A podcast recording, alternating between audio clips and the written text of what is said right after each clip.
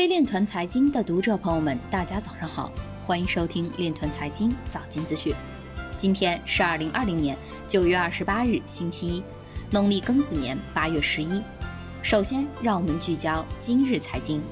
纽约拍卖行举办以比特币为主题的艺术品拍卖会。美国 SEC 针对数字资产证券的问题发出不行动函。云南省打造的绿色食品排码应用区块链技术溯源农产品。龙江集团齐齐哈尔分行首笔跨境金融区块链平台融资业务落地。ETC 社区即将实施 ETC IP 一零九九升级提案，将缩减 ETC 的大小至三 G 以下。排名第一的非交易所以太坊地址持有七百二十七万枚以太坊，创五十个月以来新高。北京比特大陆新增法律诉讼信息，张克团撤诉。剑桥大学加密资产报告显示，自去年以来，加密服务提供商的唯一用户数量激增百分之一百八十九。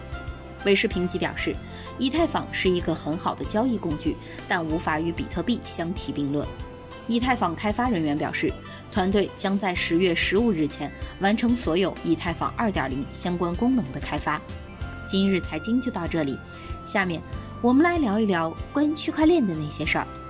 据《金融时报》消息，九月二十六日，在外滩大会上，中国人民银行研究局局长王信表示，绿色金融的核心是为经济的绿色转型筹集资金以及管理和分散风险。